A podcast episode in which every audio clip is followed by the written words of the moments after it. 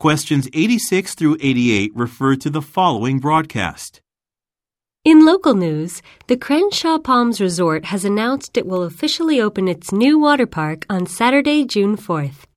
To celebrate its opening to the public, the resort is inviting everyone to come out for a fun and refreshing time that the whole family can enjoy.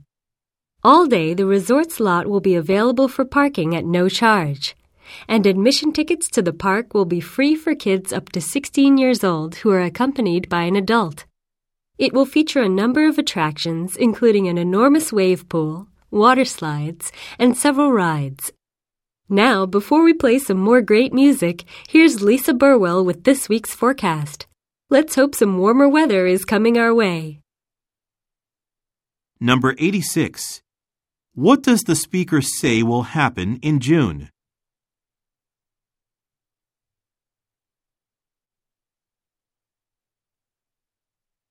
Number 87.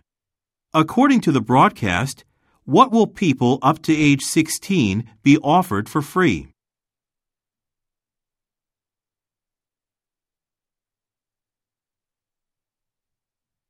Number 88. What will the listeners probably hear next?